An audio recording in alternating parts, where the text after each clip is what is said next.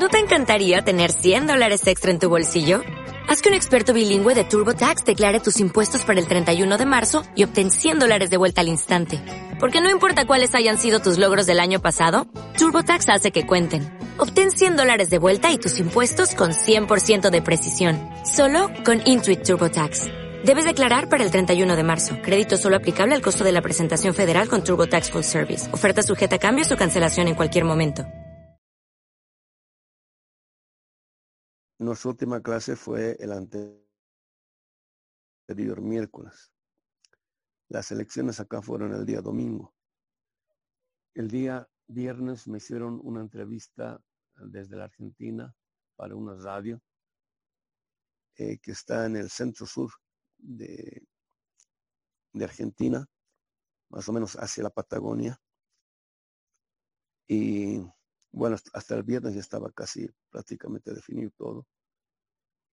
Se habían cerrado eh, toda la propaganda que los partidos podían haber eh, hecho durante el mes previo a las elecciones. Ya teníamos el diagnóstico. Habíamos visto hasta el día miércoles en la noche el modo como es que el pueblo se había movilizado de modo impresionante. Eh, y sabíamos, ya teníamos la certeza de que iba a ganar el más. Y por un amplio margen, ¿no?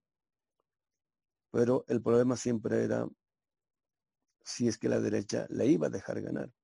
Ese era el problema. Eh, según mis cálculos, si es que no si habría una elección normal.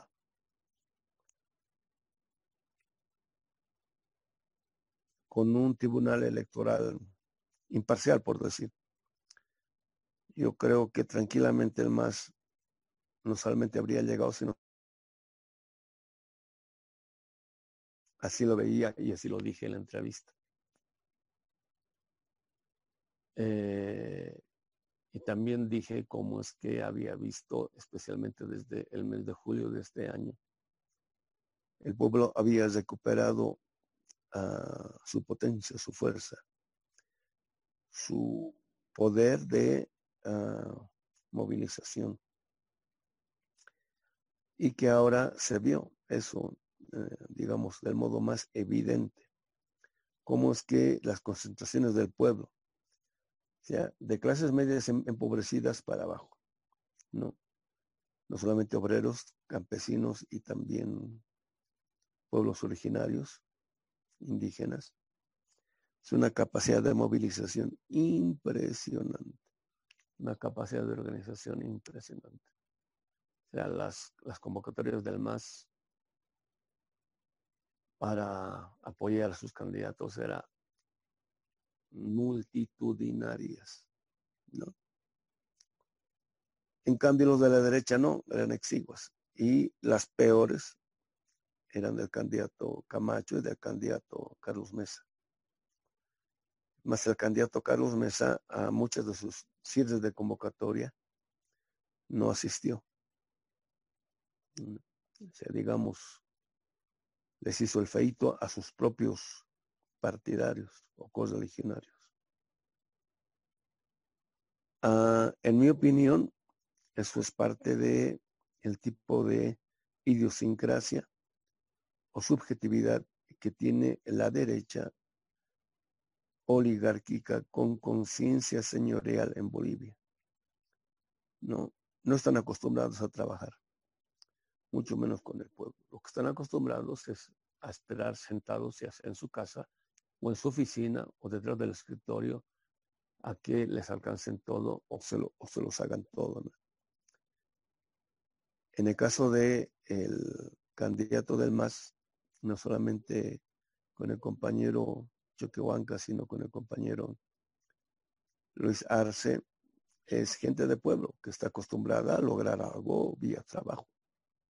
Entonces no es gente que por cultura de idiosincrasia no se sientan en el sillón de la casa o si no detrás del escritorio a que la gente vaya aclamarles, no, no, sino que salieron a las calles, a los pueblos, a las ciudades pequeñas, ciudades intermedias, a conversar, a hablar, platicar, presentar el programa, etcétera, etcétera. Y fue un éxito rotundo.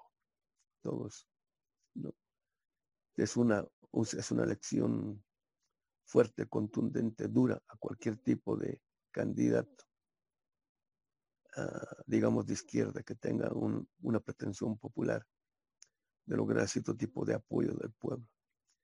Tiene que bajar a las bases, tiene que bajar al nivel del pueblo, tiene que estar con el pueblo, convivir con el pueblo, platicar con el pueblo, dialogar, caminar, marchar, inclusive comer con el pueblo. ¿No? No solamente para que el pueblo lo conozca, sino para compartir de primera mano cuál es la realidad del pueblo, eh, qué es aquello que piensa, qué es aquello que siente. Y hubieron cualquier cantidad de momentos muy emotivos, especialmente entre la gente adulta de la tercera edad, señoras eh, cholitas de pollera, de origen campesino o indígena, 80, 90 años, con una claridad política impresionante, dándole apoyo total a, a Choquehuanca y a, Luis Arce. O sea, con todo eso estaba difícil pensar en que el más iba a perder, o sea, si quiere empatar, ¿no? O sea, el triunfo tenía que ser contundente. Todos los pronósticos con empresas eh, de la derecha que se dedican a hacer este, encuestas eh, atribuían un triunfo del MAS, pero no de modo contundente. Digamos con cuatro o cinco puntos por delante del el candidato de la derecha, en este caso Carlos Mesa. Si, si, si Carlos Mesa lograba, por decir, el 38, eh, máximo, digamos, hace Catacuara lograría el 40-42%. De ser así, se podía hacer fraude, se podían acortar las cifras, por un lado, y por otro lado, eh, se hablaba, digamos, de una segunda vuelta. Y en una segunda vuelta, bueno, se unía toda la derecha porque había un solo candidato, y sí podían ganarnos tranquilamente, digamos, vía democrática. Esa era la perspectiva a la cual estaba apuntando la derecha y tenía armado todo, todo en ese sentido, ¿no? Pero para que la derecha llegue al poder de modo legítimo tenía que ser vía instituciones democráticas electorales medianamente transparentes o creíbles.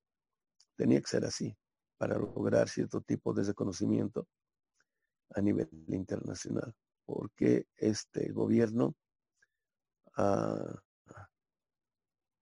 logrado un descrédito, pero impresionante. Tal es así de que, fíjense, el 80-90% de los observadores electorales que vinieron del exterior aquí a Bolivia para ver, para presenciar, para evaluar las elecciones, tenían reuniones con eh, el legislativo, pero no así con este, el Ejecutivo. O sea, en ningún momento, digamos, tuvieron reuniones con, con la presidenta o con sus ministros, exceptuando los de la OEA, que era, digamos, con demasiado obvio.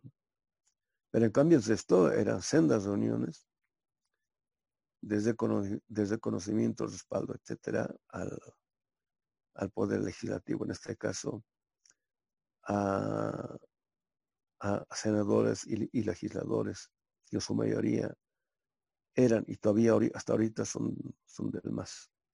¿no? Y así, en esas condiciones que llegamos al día domingo. Entonces estaba previsto de que el día domingo a las 8 de la noche, eh, una o dos empresas privadas que se dedican a hacer encuestas lanzaron un conteo eh, provisional, nada oficial, pero que prácticamente iba a delimitar el decurso de las elecciones a nivel oficial. Entonces, que llega a las 8 de la noche, todos los canales de la derecha con sus analistas, etcétera, y no salía nada. Ocho y media, nada. Nueve, nada.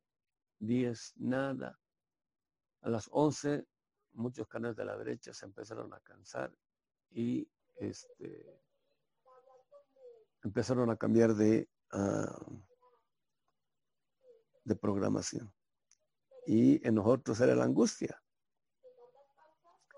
Si tenía que salir los resultados provisionales a boca de urna a las 8 de la noche y no había nada hasta las eh, 9, 10, 11 de la noche, 11 y media de la noche. Este, no había nada, era porque estaban tramando algo, ¿no? Y de hecho tenían programado eh, básicamente dos, dos escenarios para hacer la, eh, ¿cómo se llama?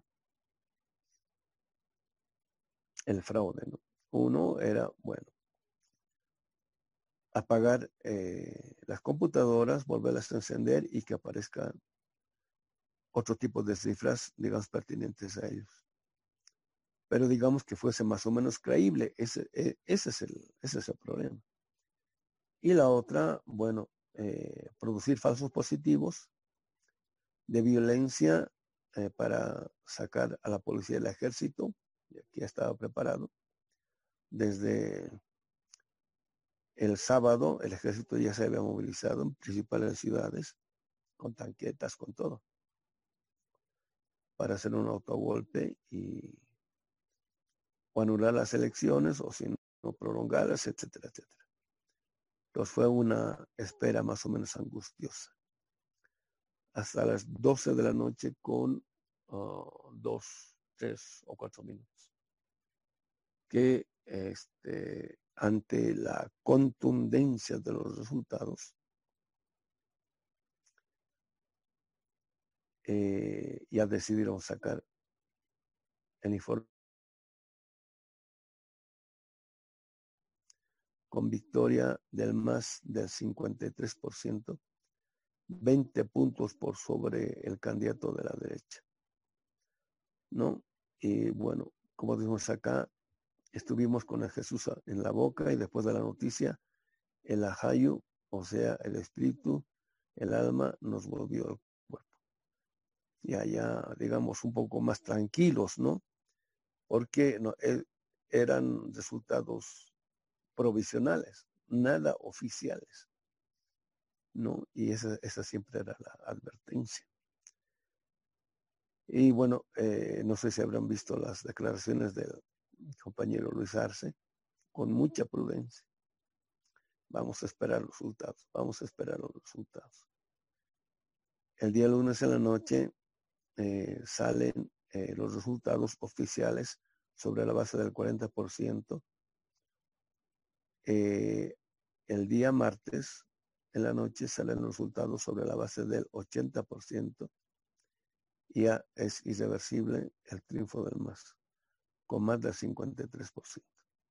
Es posible que lleguemos, si no al 57, 58,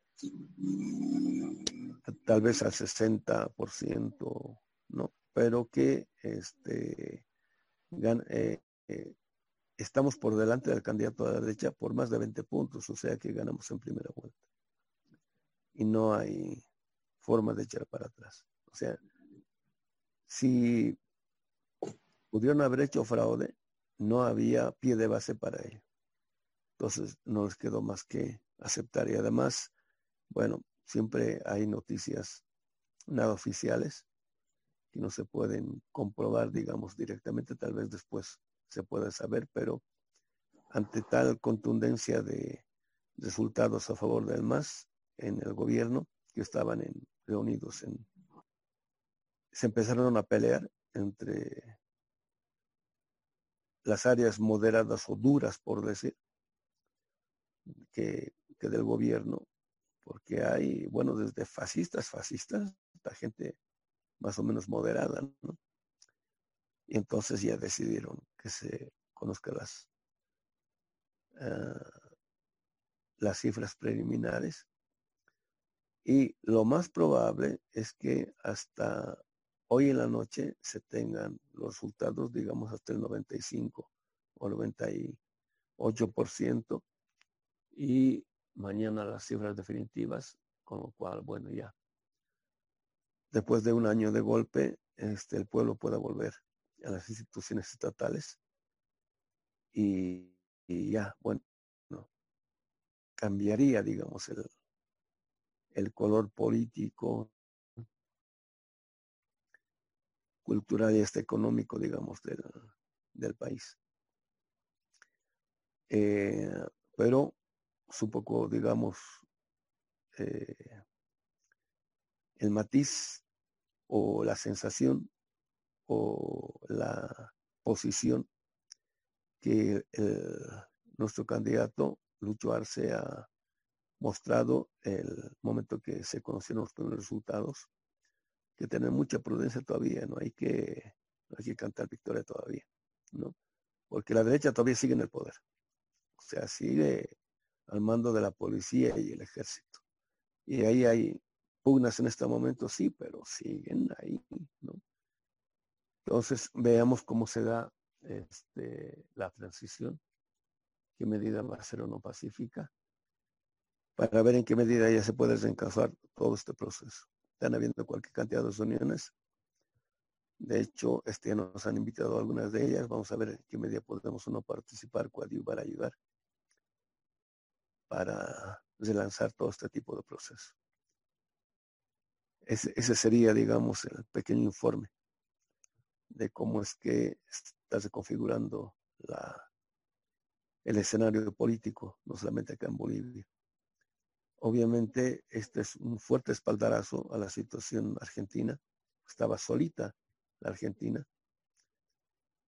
Eh, sabemos de que inmediatamente el próximo año hay elecciones en Ecuador. Esperemos de que esta forma de llevar adelante las elecciones o la forma de la organización del pueblo pueda en parte eh, inspirar para que el pueblo como pueblo, en tanto que pueblo, tome conciencia de lo que es capaz de hacer en una situación de esta naturaleza y pueda retornar a las instituciones el partido que estaba eh, liderando el compañero Correa. O sea, él no va a estar igualito que el Evo, no, él, él no va a estar. Pero digamos, el problema es la tendencia, ¿no? El problema es el, el partido político o la agrupación ciudadano política que permita producir un escenario en el cual el pueblo como pueblo no solamente se puede expresar, sino pueda seguir creciendo y desarrollándose. ¿No? Lo, mismo, lo mismo esperamos con eh, Chile.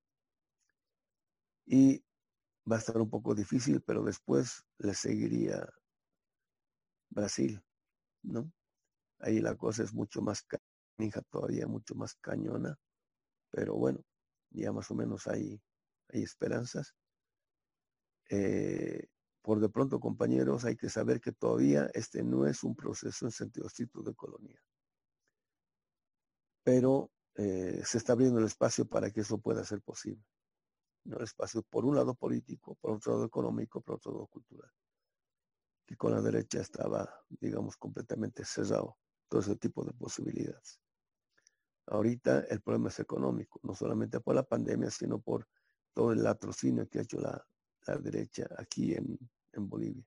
Se han robado todo lo que no han podido robar durante estos 14 años. Entonces, ahora es clarísimo de que la derecha quiere la democracia para tener la libertad de robar lo que pueden, cuando pueden y donde pueden. Es el tipo de democracia que nosotros propugnamos, aspiramos es otro tipo de democracia. A ese otro tipo de democracia, que en primera instancia se le podría decir popular, en el, futuro será de corte comunitario, hay que dotarle de contenido. Pero eso ya es una tarea que habrá que ir desarrollando en, los siguientes años. Y para eso, bueno, estamos trabajando todas estas ideas, eh, dialogando con, con, los grandes maestros para ver en qué medida podemos seguir continuando todo esto. Ese sería el pequeño informe que les podía dar de las elecciones. Bueno, desde el principio estaba difícil de que el presidente vaya a dialogar con ellos. Digamos, es la, la soberbia impune de, la derecha este, encarnada, digamos, en cierto tipo de personajes, cierto tipo de, instituciones. Pero este, la experiencia nuestra, digamos, esta, esta minga equivaldría más o menos al tipo de marcha por la vida o por el territorio, por la tierra y el territorio que se hizo en Bolivia a principios, mediados de la década del 90, que los pueblos originarios de las tierras bajas iniciaron y eh, para ascender hasta las tierras altas. Y bueno, en esa, ¿cómo se llama? En toda esa marcha, que duró semanas, empezaron a producir conciencia, no solamente entre los distintos sectores de los campesinos y pueblos originarios, sino fundamentalmente en las clases medias. ¿no? Entonces hay que saber de que eh, una marcha de esta naturaleza no puede ni debe agotarse en la mera marcha. O sea, no puede tener capacidad de alcance ah, meramente coyuntural, por decir. Tiene que tener una proyección que le permita abrir políticamente. Esto va a tardar 5 o 10 años. En el caso de Bolivia fueron abrir políticamente espacios de tal modo de, que el pueblo pueda expresarse. Pero en el caso boliviano, y estoy seguro también en el caso, ¿cómo se llama? Colombiano, eh, la alianza o la correlación política que como fuerza se puede desarrollar entre la gente del campo y la ciudad es fundamental. ¿no? En el caso boliviano, quienes comandaron eso, quienes inspiraron eso ideológica y políticamente fueron los pueblos, los pueblos originarios. Y esto implicó de que eh, las clases medias renunciaran a su politicidad, digamos, socialista o izquierdista del siglo XX. ¿No? Eh, implicó que ellos también se transformaran en la perspectiva de, bueno, ¿en qué medida es posible producir otro tipo de política desde la perspectiva de los pueblos originarios? Y aquí hay esa posibilidad. Aquí hay esa posibilidad. O sea, independientemente de que haya o no un diálogo entre el duque y este, los miembros de la Minga, hay que apuntar en ese sentido. No, porque este, de buenas a primeras no se va arreglar nada, por decir. Se empezará a dialogar una que otra cosa, pero que la derecha sabe cómo alargar, extender o difuminar, digamos, o así inclusive hacer desaparecer grandes demandas populares. ¿no? Y en eso, bueno, hay que tener ese tipo de perspectiva política y saber tener consistencia existencial de tal modo de que este, eh, el pueblo sepa desde ahora de que ahorita no se define el triunfo o la derrota, sino de que estamos construyendo, tejiendo, hilando, hilvanando las posibles victorias. Es lo que hay que aprender, ¿no? Y en esa medida ir desarrollando el argumento que sea capaz de interpelar a todos los posibles participantes de, un proceso para transformar radicalmente el escenario político. Es así como lo veo. De hecho, lo ha afectado, ¿no? Este, a todos los países. Eh, y digamos como que ha, parece que en la pandemia, así como se dice a nivel geopolítico, en parte estaba previsto lanzar este virus producido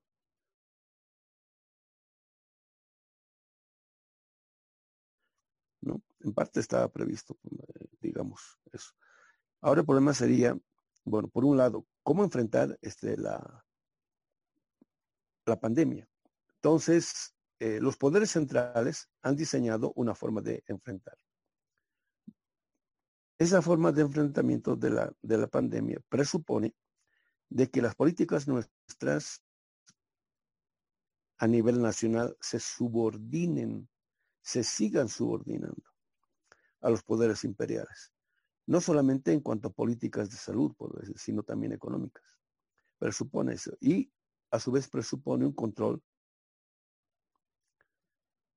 o una capacidad o el desarrollo de una capacidad de control más dura, digamos, por, por parte de los poderes centrales, no solamente de nuestras economías, sino también de nuestra capacidad de ser política.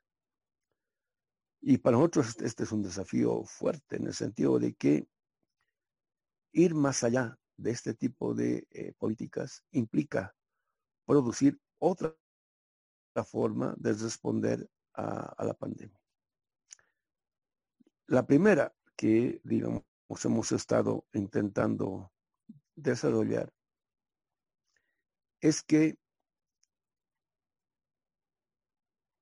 este tipo de problema eh, físico que tiene que ver directamente con la salud, no podemos enfrentarlo con la misma concepción que de salud o de medicina ha producido este problema. ¿No?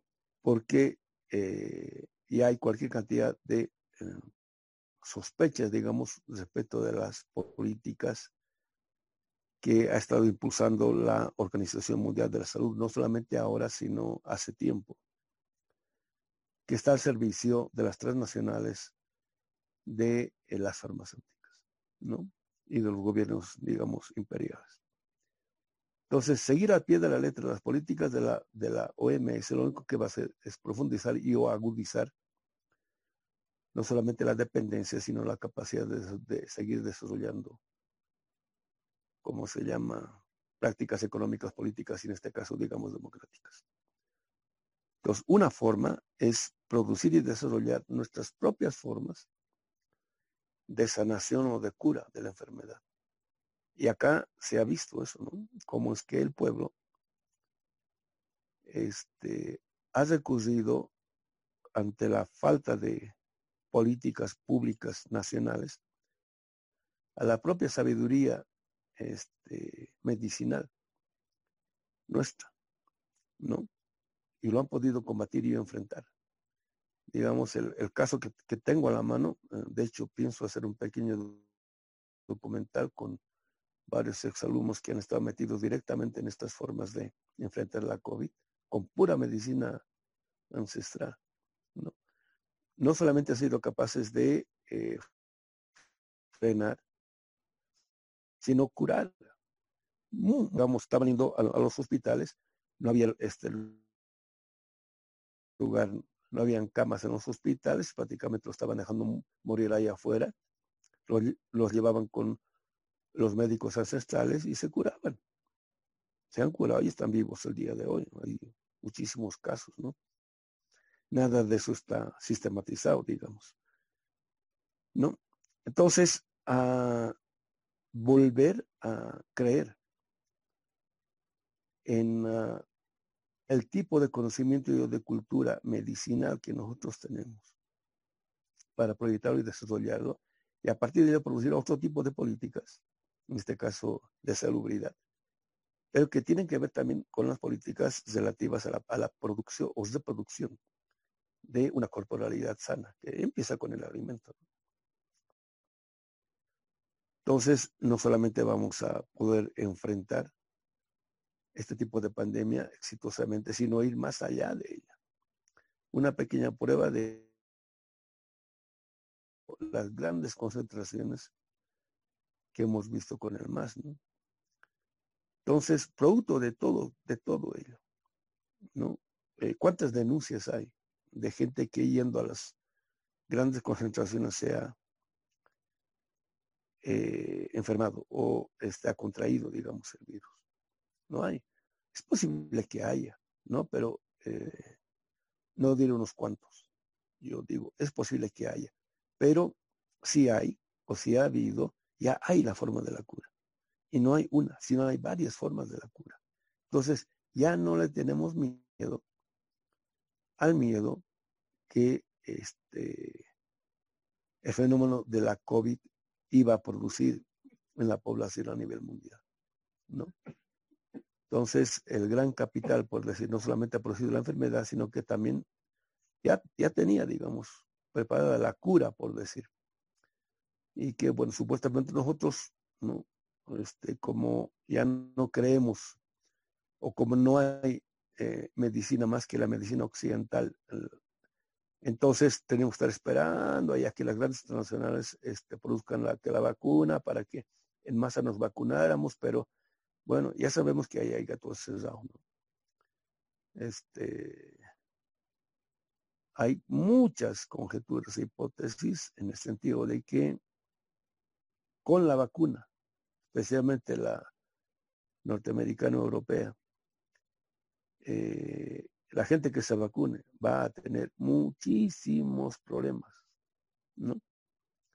Bueno, frente a eso, ¿qué hacemos? Una alternativa es una vacuna china y, ¿cómo se llama? Rusa. Pero por todo el conocimiento que milenario relativo a la salud tienen otros pueblos, nosotros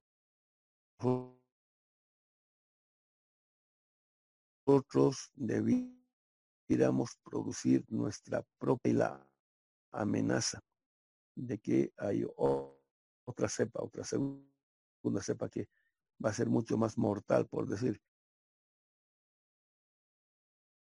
Y aquí preparándose al respecto.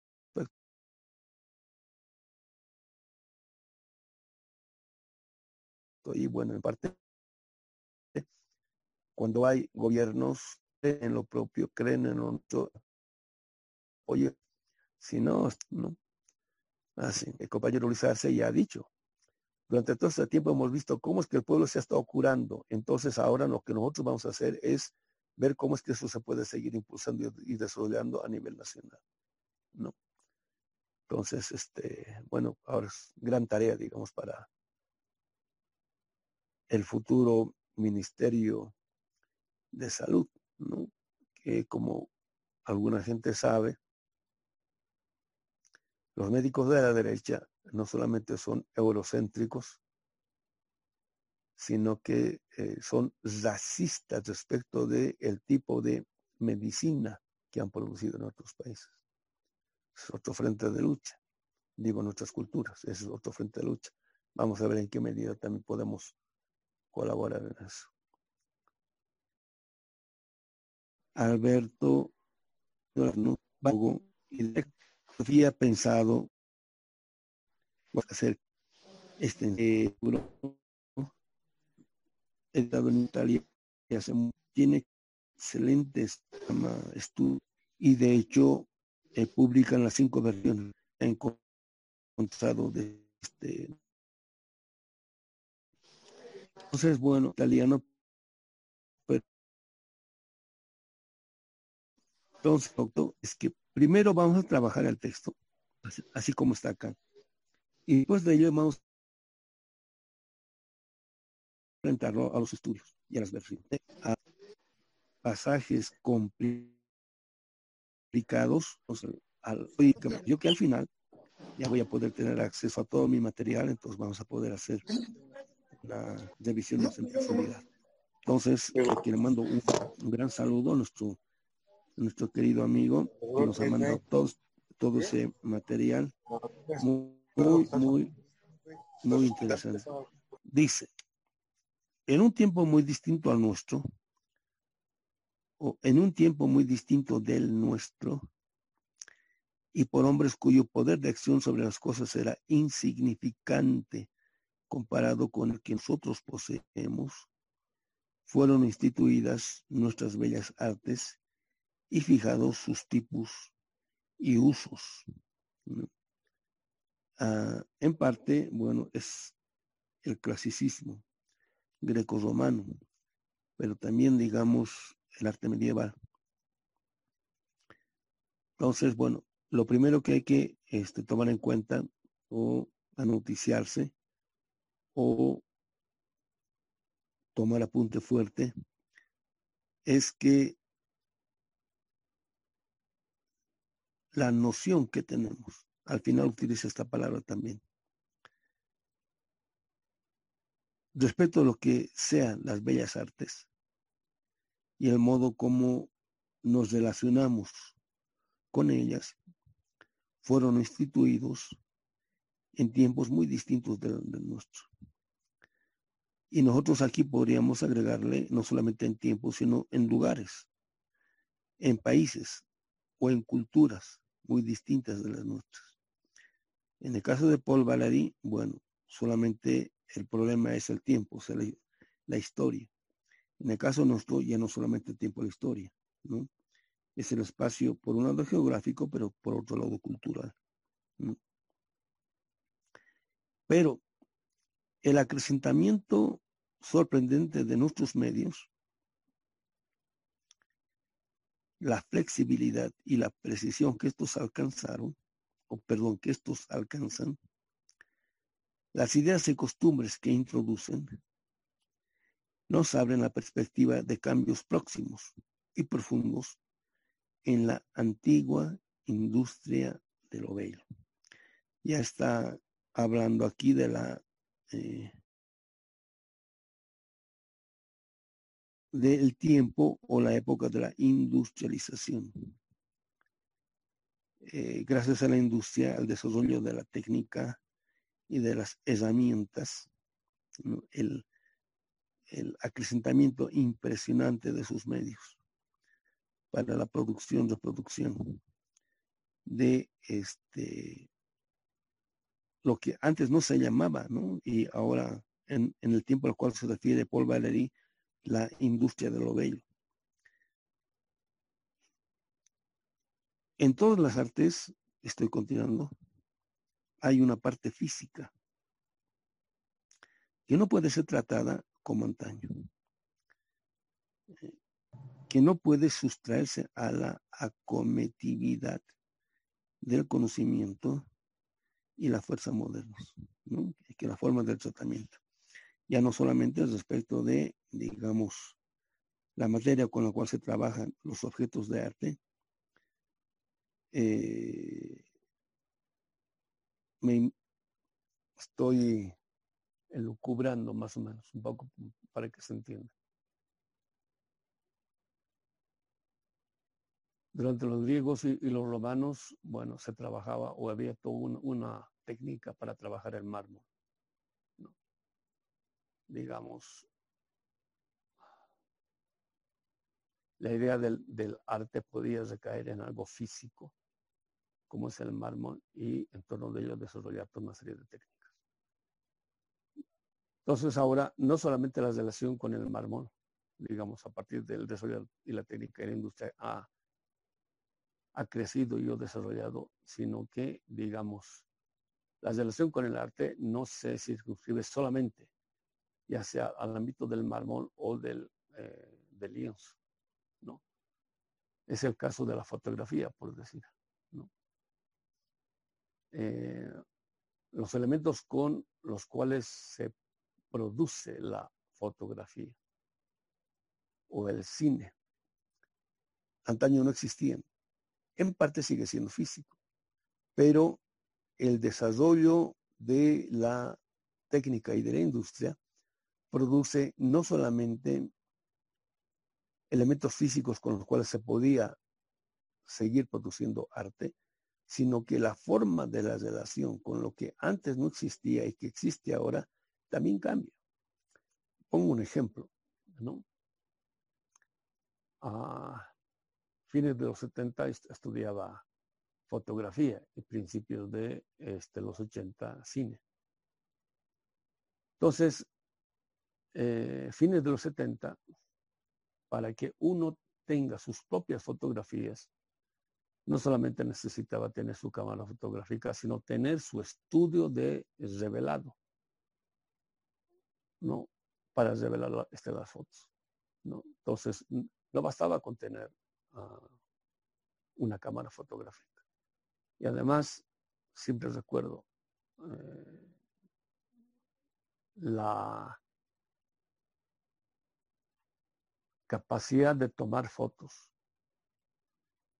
No la habilidad, sino la posibilidad, esa sería, la posibilidad de tomar fotos. Estaba limitado a la cantidad de cuadros que eh, contenían los rollos que uno compraba, ¿no? que normalmente eran entre 12 y 24. 36 ya, ya, ya estaba difícil, ¿no? Entonces, cuando uno salía al campo, por decir, a, tomar fotografías, uno sabía que tenía este, 12 posibilidades de eh, fotografías.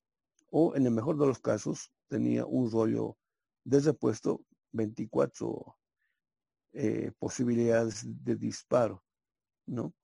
O este, de cuadros este, fotográficos. Y entonces, para tomar una foto, uno tenía que estudiar muchísimo, o sea, uno tenía que eh, a priori y a tener más o menos un, un esquema, una idea de lo que quería tomar o no. Hoy, con el tipo de cámaras que hay ahora, ese problema prácticamente no existe. se reduce a que si este, uno tiene una buena pila bien cargada, con una buena memoria, y pues se pueden tomar cientos de fotos, o sea, ya no hay el límite de la, cantidad de fotos que antes había. Y bueno, había que revelar uno a uno, después este, ampliarlos, y en el pasaje de la toma de la foto al revelado, uno tranquilamente podía llegarla la foto podía ser muy buena y el revelado pésimo, y o al revés, por decirlo. Entonces, esa forma de relación, eh, digamos, con la forma de procedimiento que en parte es físico de la producción de, la obra de arte, eh, cambia. Y no sé si conocen a, a Martín Chambi, el gran fotógrafo peruano. Este, nunca tuve ese tipo de cámaras, pero sí las conozco. Y el tipo de estudio que, con el cual ellos trabajaban, ¿no? Eh, implicaba que prácticamente para tomar una, una foto en el estudio, ya había que haber hecho todo un curso de arte ¿no? En este caso de eh, iluminación, enfoque, pose, luces, etcétera, etcétera. Cosas que ahora prácticamente se han, se han simplificado. Antes, este recuerda, que recuerdo con, con las películas, la película de máxima sensibilidad era de ASA 400. Pero aún así, para tomar una foto en la noche, aparte de, tener una película de esa 400, tenía que tener un sistema de iluminación. Ahora no es necesario eso. Y los fotógrafos de, ahora, muchos inclusive no saben lo que eso significaba antes. ¿no? Entonces, la forma de la relación cambia. Es más, con las nuevas cámaras que hay, que hay ahora, de noche, sin, sin necesidad de preocuparse por decir, por la iluminación o por la cantidad de luz no puede tomar sin querer queriendo, así como se dice en México, excelentes fotos y hasta más brillantes o más iluminadas que en la realidad. Es un poco lo que me pasaba en este, principios mediados de los 90. Eh, en la televisión muchas calles ah, norteamericanas parecían en la televisión tan bellas, tan hermosas, tan coloridas, hasta que me tocó ir y verlas personalmente, ¿no? Y no era como aparecían en la televisión. Ya no era solamente el fenómeno, digamos, de este, la capacidad de la cámara de poder captar luz, sino también el programa. Pues estaba apareciendo de modo fuerte este tipo de programas estilo Photoshop. ¿no? Entonces, todo este tipo de cambios van cambiando a su vez, van transformando la percepción que tenemos ya no digamos solo del hecho físico, sino de lo que podría o no significar la obra de arte. Y normalmente de ello nosotros no somos conscientes. En el caso de Paul Valéry, digamos, aparece de modo evidente. La verdad, yo no sé en qué medida hoy a los jóvenes artistas les aparecerá esto o no de modo evidente. Pero en el, en el tiempo de este Benjamin o de Paul Valery, por decir, era tan, tan diáfana, por decir, o, tan frontal. Esta es la diferencia que se podían dar cuenta. Entonces podían empezar a tematizar la necesidad de tomar conciencia de qué implica este tipo de transformaciones. ¿no? Hoy en el ámbito de la poesía o en el ámbito de la pintura o de la del cine, hasta de la fotografía, gente que no tiene la más remota idea de lo que es el arte, se creen artistas y creen que tienen, digamos, la capacidad suficiente como para poder hablar del arte, opinar del arte, saber evaluar el arte, etcétera, etcétera, ¿no? Pero digamos, esta, ¿cómo puedo decir? Creen que esta capacidad, o mejor, no se dan cuenta que esta capacidad eh, de producir lo bello, por decir, no es algo innato de ellos, sino es algo, digamos, que permite el desarrollo de lo que tenga que ver con este con lo bello. ¿no? Sigo.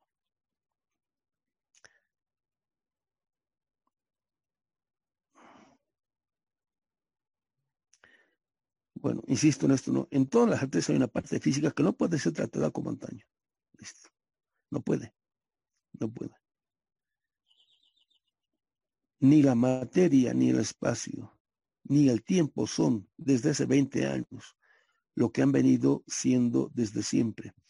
en parte ellos están percibiendo el cambio o la transformación que en el campo del arte, eh, digamos que son 50 años, estaba transformando lo que no se había transformado en siglos. Esos son los cambios duros, digamos, fuertes.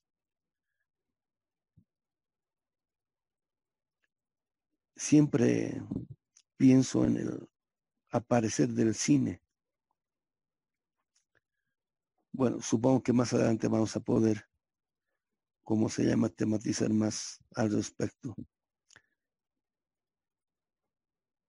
Es preciso contar con que novedades tan grandes transformen toda la técnica de las artes y operen, por tanto, sobre la inventiva, llegando quizá a modificar de una manera maravillosa la noción misma de arte.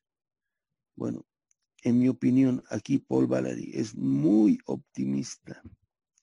Él está pensando de que todo esto o sea, toda esta transformación de los implementos o los instrumentos con los cuales se puede producir arte es un desarrollo tan impresionante. Transforme de modo positivo la noción misma del arte. Por eso dice, llegando quizá a modificar de una manera maravillosa la noción misma del arte. Y por la reflexión de Benjamin, vamos a ver que lo que está pasando es exactamente al contrario. En el sentido de que en vez de transformarla de modo maravilloso, la está empobreciendo. Pero vamos a ver cómo a partir de Benjamin y en este caso de Marx, porque tiene que ver con la producción. Vamos a ver cómo es que ah, lo que se produce o el modo como se produce no es indiferente de lo que se produce. Vamos a ver eso que de modo, eh, ¿cómo se llama? De modo pausado, porque el capitalismo no solamente desarrolla formas de explotación del trabajo humano y la naturaleza, sino que desarrollando eso lo que hace es empobrecer no solamente al ser humano, sino también al, a la naturaleza. Y cuando se empobrece subjetivamente al productor, eso ello deviene en el empobrecimiento de lo producido. Tal es así que formalmente puede aparecer muy bello, pero su contenido es miserable. Y el problema del contenido tiene que ver con el problema del aura. ¿no? Y cuando ya no tematizamos esto, entonces ya no sabemos, no entendemos, ya no podemos percibir, comprender o entender por qué es que lo bello ya no nutre, lo bello ya no enriquece, ya no llena, ya no satisface. ¿No? Entonces, este, yo voy a partir con la reflexión que hace este, Benjamin acerca de Marx, pero como conocemos Marx, y no es este Marx que está citando Benjamin, ¿no? Entonces, este, vamos a ver en qué medida asistimos no solamente a la crisis, digamos, de eh, la producción, en este caso, digamos, de la explotación del, del ser humano y la naturaleza, sino a la crisis de la producción mm, de lo bello. Pero aquí la crisis de la producción tiene que ver con la pérdida de la subjetividad. La pérdida de la subjetividad tiene que ver con la pérdida del contenido. La pérdida del contenido tiene que ver con la pérdida del aura. Entonces, es la consecuencia de la sistemática formalización. La, la excesiva formalización degrada el contenido a tal modo de que al final el contenido como contenido ya no importa. Cuando el contenido ya no importa, pues nos quedamos con las formas sin contenido. Cuando, cuando nos quedamos con las formas sin contenido, nada, nada nutre.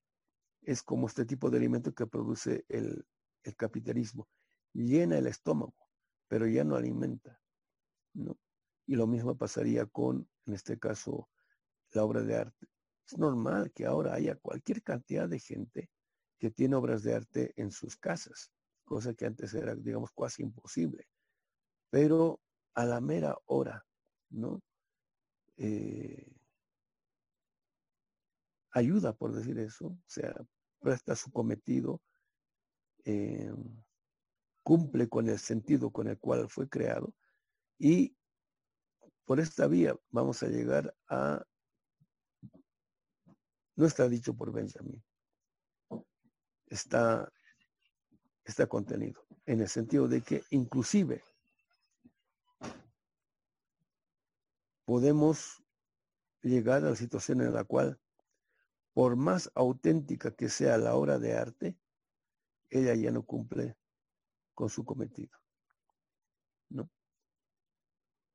Ah, en el caso de Benjamin, en sentido óptimo, la autenticidad tiene que ver con la relación en el óptimo sentido de la palabra que, que entabla yo, yo establece el artista con la obra de arte en el momento de la producción. O sea, él ahora tiene que ver con la transmisión de subjetividad en la producción de, de esa objetividad. El artista, antes el artista tenía cualquier cantidad de subjetividad que le ponía a la obra de arte. Y esa objetividad tenía vida a pesar, a pesar de los siglos. ¿No? Pero ahora, bueno, hay autenticidad, pero digamos, uh, no diré fake, sino cuando es muy liviana, muy o carente de contenido, o si no, light, eso sería, ¿no? Digamos, cuando el, el, artista es artista y, y, y, cumple con todas las formalidades, pero tiene una subjetividad light que hace que este, la obra, por más auténtica que sea, por más original que sea, tiene poca o ninguna aurea. Y esa sería la crisis de la crisis de la obra de arte. ¿no? Bueno, compañeros, como les había dicho al principio, este, voy a avanzar lo que pueda y ahora en este momento debo parar esta exposición. Este, que les voy a reponer la próxima o las próximas sesiones. ¿Está bien? Pero bueno, ya hemos empezado, ya hemos dado el primer pie. Ojo, está, el tema está bien complejo. Pero vamos a ver, ustedes van a ver con más que, que tenemos, se va a complicar más todavía. Quedamos de vernos el próximo miércoles. Listo, hasta el miércoles, que les vaya bien.